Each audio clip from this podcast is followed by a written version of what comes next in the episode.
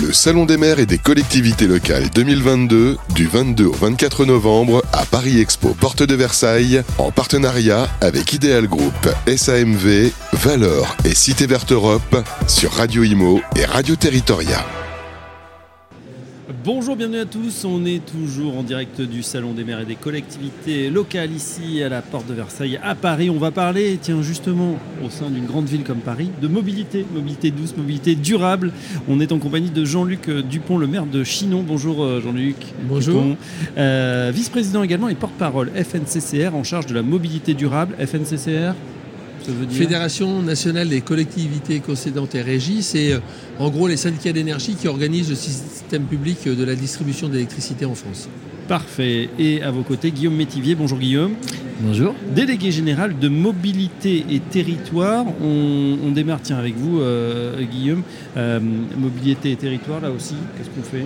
Alors en fait, l'idée c'est de pouvoir échanger entre agents économiques pourvoyeurs de solutions pour la mobilité durable avec des élus locaux euh, engagés sur ces sujets, et c'est le cas de Jean-Luc. Eh bien, tant mieux. Alors, ensemble, on va discuter de ces mobilités au sein, effectivement, des territoires et plus, plus euh, précisément des centres-villes, avec euh, les mots, ou plutôt l'acronyme qui fâche, ZFE. On ne sait pas trop ce que c'est, mais on sent que ça va cristalliser peut-être certains mécontentements. Expliquez-nous. Alors, euh, les ZFE, les autres fait l'émission, c'est à la fois euh, une ambition euh, qu'on partage tous, c'est la capacité à, réduire euh, dans les zones où il y a une densité de population importante les émissions de gaz à effet de serre. Et donc on, peut, on est tous en capacité de comprendre les enjeux et la volonté de pouvoir les partager. Simplement, c'est comment on structure l'offre pour faire en sorte que l'ensemble des usagers du quotidien soient en capacité de répondre à ces objectifs. Et c'est comment, du coup, on offre des solutions alternatives aux véhicules thermiques et donc à des options qui vont aller. Euh, et c'est pour ça que le modèle, il est, il n'est pas du tout euh, uniquement tourné vers l'électrique, il doit être euh, multipalette, multimodal, et que sur les transports lourds ou les livraisons, on sait que le bio-GNV va apporter des réponses, ou que l'hydrogène apportera aussi des solutions complémentaires. C'est comment on maille le territoire, comment on crée les conditions pour permettre à chacun de pouvoir continuer à faire comme il faisait auparavant, mais en réduisant son impact euh, sur la planète mm. et donc en faisant en sorte que ce soit euh, favorable pour l'ensemble des usagers et, des gens qui vivent dans ces territoires. Alors l'Europe a tranché en tout cas plus de véhicules thermiques construits à partir de 2035. Bien sûr, il y a un parc existant, 40 millions de véhicules en, France, donc ce n'est pas la fin des, diesels euh, ou, des thermiques tout à fait maintenant. Pour autant, cette ZFE, elle va arriver très vite. Alors, c'est aussi idiot de dire plus de véhicules thermiques en 2035 que que des véhicules thermiques. Si on veut mettre le, paradoxe ou le paroxysme, il faut construire des modèles qui sont adaptés. C'est-à-dire vouloir passer tout à l'électrique dès 2035 serait une hérésie. Le réseau euh, de distribution n'est pas en capacité d'admettre l'ensemble des véhicules. Et puis on voit bien que pour certaines solutions, le transport lourd ou les livraisons de messagerie, euh, ben, forcément, on a euh, des véhicules avec des capacités aujourd'hui où on voit que des solutions alternatives sur le bio-GNV, par exemple, on, va être en capacité d'apporter euh, des solutions pérennes et durables et économiquement viables. Parce qu'il n'y a pas de, aussi de philanthropie dans les modèles. Il faut aussi que la solution qu'on apporte, elle soit, elle soit viable et que les gens qui vivent avec soient en capacité de les supporter. Donc c'est toujours cette... Alors cet équilibre est instable, mais on doit pouvoir le, le construire. Et donc dire il n'y a plus de véhicules thermiques en 2035, je pense que c'est à la fois très réducteur, mais pas aussi à la hauteur des enjeux. La hauteur des enjeux, c'est-à-dire comment on décarbone nos mobilités globalement dans leur ensemble. Alors, euh, avec des solutions simples sur ce qui existe. Il y a des choses qui existent très bien. Donc, le bio-GNV pour le transport lourd, c'est parfait. Allons-y. Mais demain, sur le 100% hybride décarboné, par exemple, le Z2 H2 euh, véhicule électrique sur la base euh, d'un véhicule électrique avec une pile à combustible pour de l'hydrogène, comment on arrive à aller plus loin? Donc, c'est un travail collectif. Il faut qu'on accélère la, transition. Oui, alors il y a un mois, dans ces mêmes euh, pavillons à la porte de Versailles, il y avait le, le, salon, le mondial de l'auto, effectivement, avec beaucoup de solutions. Euh, alors, on a vu euh, de tous les pays, bien évidemment. Hein, les Chinois, surtout. La Corée, la Chine, le Vietnam. effectivement, des solutions non seulement électriques, mais aussi hydrogène. Il y avait un, grand stand avec beaucoup d'utilitaires aussi qui se mettent à cette technologie. Euh, Guillaume Métivier, là aussi, on, regarde effectivement tout ce qui se passe pour demain anticiper ces mobilités durables et douces. Alors, c'est clairement l'objectif. C'est vrai que concernant tout ce qui est hydrogène, euh, Jean-Luc, on sait quelque chose qu'il est à l'origine d'un écosystème territorial. Ça met un petit peu de temps, euh, ça concerne aussi certains usages. Euh, on parlait du transport lourd tout à l'heure, c'est particulièrement adapté ou du transport intensif. hein. Tu, tu parlais de, Le ferroviaire. de ou- prolongateur d'autonomie, on est vraiment sur, sur cette dimension. Et en effet, sur le quotidien, et vous le disiez tout à l'heure, euh, les ZFE, c'est non seulement demain, mais c'est déjà aujourd'hui, voire hier, disait Jean-Luc. Euh, il y en a 11 qui sont déjà en place, il y en a 43 qui arrivent d'ici la fin 2024. Et du coup, qu'est-ce qu'on fait quand on est monsieur et madame Michu euh, avec un véhicule léger? Et là, dans ces cas-là, c'est vrai qu'au-delà du mondial de l'automobile qui a tendance à vouloir projeter nos concitoyens vers euh, ce qui va se passer dans les 10-20 années à venir, qu'est-ce qu'on fait aujourd'hui quand on ne peut plus rentrer? Alors, Paris, Lyon, Grenoble sont déjà au courant depuis un certain temps. Mais on, on essaie de mettre aussi en avant ces solutions alternatives du quotidien, Ouais. que sont par exemple le GPL, que sont euh, euh, le superéthanol aujourd'hui est, est pas forcément super valorisé et pourtant euh, euh, il y a certaines collectivités qui l'encouragent. Euh, je pense à la région Île-de-France par exemple. Mmh, Il y a- y trois régions hein, qui, qui, qui invitent nos concitoyens à passer de leur véhicule essence au véhicule E85, sauf que dans le même temps, ils ne peuvent plus rentrer dans la Alors, métropole du Grand Paris. Justement, qu'est-ce que ça veut dire On peut plus rentrer. Pourquoi Comment ça se passe Qu'est-ce qu'il va falloir une, une vignette Voilà. La ZFE, c'est quoi Cette zone à faible émission, c'est quoi C'est il y a des miradors, on pourra Ben, plus on- rentrer. non, non, on- mais on sait qu'il faudra que les véhicules soient en, critère 1 ou critère 2. Au- Au-delà, ça rentre plus. Et donc, ça, ça, veut enfin, dire... ça entre plus, c'est quoi C'est pas interdit, c'est une amende, vous serez Alors, fâché. euh, ça existe déjà, attention, ça existe déjà Mais chez nos voisins à, à Bruxelles, Ouais. à Gand, à Bruges. Mais à Euh, Londres, euh, ou à Londres depuis à Londres longtemps. depuis longtemps.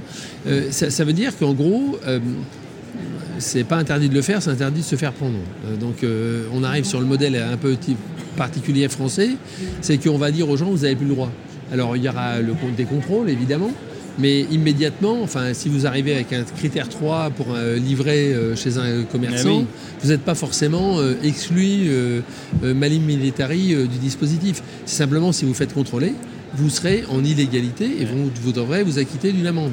Et donc c'est comment on évite ce système qui fracture la société pour aller vers un système qui accompagne les transitions. Et moi, je suis contre euh, l'écologie punitive. Enfin, je pense que c'est Ouais, le, ouais. le plus mauvais des modèles. C'est-à-dire que si on va vers quelque chose qui contraint sans apporter de réponse, on, on est à côté des sujets. C'est-à-dire comment amener des gens à changer leur comportement si on les accompagne pas. Donc, Sans modèle répressif.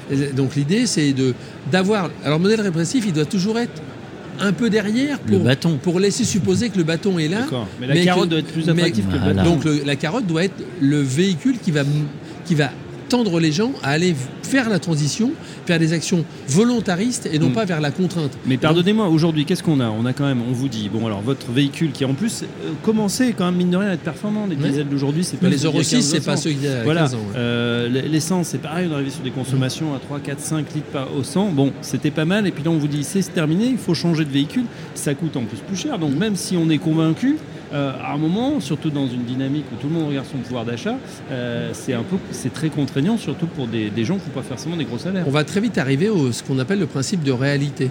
Ouais. C'est-à-dire, euh, il y a entre la volonté et les moyens, c'est ce qu'est-ce qu'on est capable de faire. Et donc moi, comme je dis que ce qui se mettra en place sera simplement ce qui sera en capacité de l'être, il faut simplement être pragmatique. C'est de dire comment on aide les gens à changer du mode comportemental avec des solutions technologiques adaptées et des coûts corre- aussi. correspondants avec des systèmes qui existent. Et parfois, parfois les gens ne s'en saisissent pas parce qu'ils ne le connaissent pas ou ils n'y ont pas accès.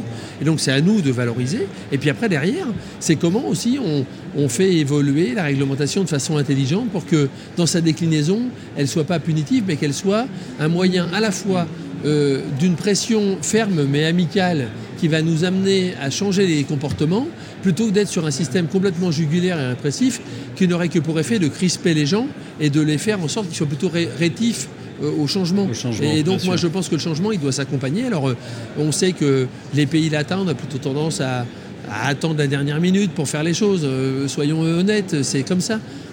Pour autant, est-ce qu'aujourd'hui, dans l'application, doit être drastique, jugulaire, ou est-ce qu'on doit faire preuve de phases d'adaptation ou de mutation qui vont accompagner? Et l'idée, c'est aussi d'apporter des solutions. Quand on dit à quelqu'un, voilà, moi, mon problème, c'est que je fais ça, une PME euh, locale qui bosse avec euh, que des acteurs dans zone de ZFE, est-ce qu'on lui dit définitivement, tu as perdu ta clientèle parce que tu n'es pas capable de muter ta flotte Non. Est-ce qu'on peut muter la flotte? Oui. Vers quoi? Et comment on le fait dans, dans, un espace-temps qui accompagne? Il y a aussi pas mal de pédagogie, évidemment, à chaque fois qu'il y a des changements. Il faut expliquer pourquoi, comment. et là, justement, vous avez décidé de voilà, de, militer en faveur de ces ZFE, en tout cas d'avoir une zone d'acceptation. Expliquez-nous, on a une, un, beau document en tout cas qui vient d'être signé par, euh, par pas mal d'acteurs euh, des collectivités euh, locales ou territoriales. C'est ça. En fait, l'idée de cette charte pour l'acceptabilité sociale des ZFE, c'est vraiment justement de rappeler que tout le monde est concerné, que les élus locaux, les premiers, s'intéresse au sujet, améliorer la qualité de l'air et, forcément respecter nos, engagements environnementaux, ça fait vraiment partie des priorités.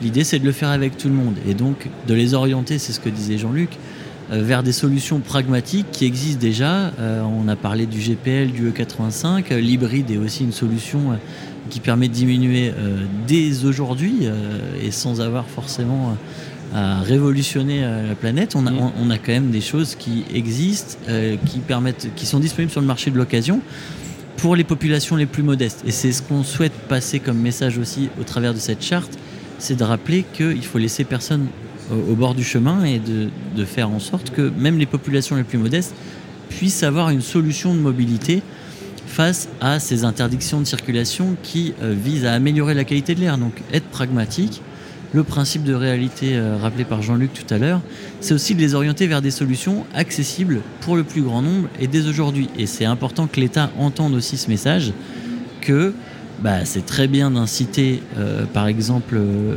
ceux qui mettent en place des ZFE peuvent être orientés vers des éco prêts à taux zéro sous condition de ressources quand ils rachètent un véhicule électrique. Très bien. Mhm. L'habitant de Chinon qui va tous les jours à Tours pour bosser, lui, il fait pas partie de la ZFE, donc il n'a pas le droit à cet éco-prêt à taux zéro sous condition de ressources. Alors qu'il est directement concerné par l'usage, parce que lui, 50% euh, de son temps, il va être sur la métropole tourangelle, et que s'il n'a pas l'accompagnement, jamais il fera la mutation. Donc c'est est-ce qu'on veut euh, apporter des réponses, ou est-ce qu'on veut créer euh, des questions? Il y a deux modèles. Et des frustrations. Et des frustrations. En tout cas, voilà, cette ZFE qui va arriver euh, très rapidement en 2025, euh, il faut la faire accepter. Et puis, on n'a pas de choix, de toute façon, ça, ça arrive. On le voit déjà sur nos applications de, navigation préférées. Attention, ZFE, on sait maintenant que oui, ça alors après, après, je pense que la dynamique générale, elle est, elle est dans, la, dans quelque chose qui est inscrit euh, dans une temporalité. Et les gens mm. l'ont compris. Simplement de faire en sorte qu'elle s'accompagne avec des solutions claires et qui ne soient pas contraignantes. Et donc, c'est le boulot qui est devant nous. C'est important. tout à fait. Eh bien voilà, un beau chantier en tout cas, euh, porté euh, par nos invités Jean-Luc Dupont, le maire de Chinon, euh, vice-président porte-parole de la FNCCR, en charge de la mobilité durable. Un grand merci pour ces explications. On vous réinvitera tiens, pour parler hydrogène prochainement. Avec plaisir. Et puis Guillaume Métivier, délégué général de mobilité et territoire. Merci. On continue l'info et l'actu du salon sur Radio Territoria. Le Salon des maires et des collectivités locales 2022 du 22 au 24 novembre à Paris Expo Porte de Versailles en partenariat avec Ideal Group, SAMV, Valeur et Cité Verte Europe sur Radio Imo et Radio Territoria.